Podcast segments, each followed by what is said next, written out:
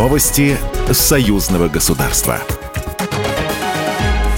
Здравствуйте, в студии Екатерина Шевцова. Успех союзного строительства – пример для развития интеграционных процессов ЕАЭС и ШОС, заявил первый заместитель председателя парламентского собрания Союза Беларуси и России, председатель Палаты представителей Владимир Андрейченко на заседании 9 сессии Палаты представителей 7 созыва. По его словам, реализация программ «Успех союзного строительства» не только укрепят экономический потенциал наших стран. Испытания новой модели белорусского электробуса проведут в условиях Сибири. В рамках пилотного проекта Новосибирску будет представлена модель особой комплектации. О развитии сотрудничества говорили на встрече чрезвычайный и полномочный посол Беларуси в России Дмитрий Крутой и губернатор Новосибирской области Андрей Травников.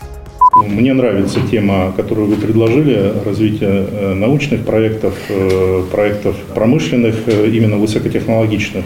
Тем более, что есть уже определенные достижения и развитие традиционных проектов, такие как совместные проекты в нашем оборонно-промышленном комплексе в производстве изделий для освоения космоса, угу. научные проекты совместные.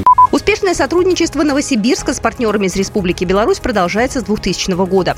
Развиваются отношения в торгово-экономической, транспортной, гуманитарной сферах, отраслях образования, культуры, спорта и молодежной политики. Дмитрий Крутой, чрезвычайный полномочный посол Республики Беларусь в Российской Федерации. К сожалению, э, ковид уменьшил объемы нашего товарооборота. И вот мы сейчас по итогам этого года, я думаю, наконец-то восстановим доковидный уровень. Вы абсолютно правы, что в структуре у нас, конечно, ключевое первое место занимает промышленность, промышленное взаимодействие.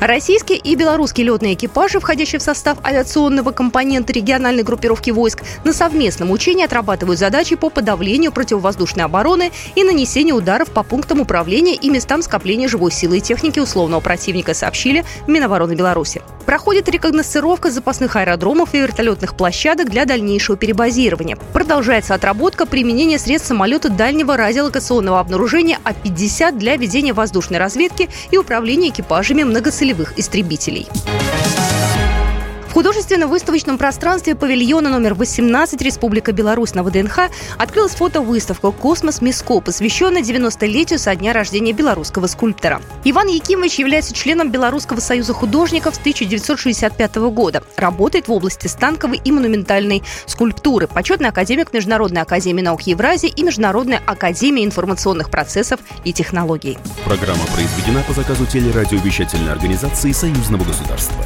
Новости союзного государства.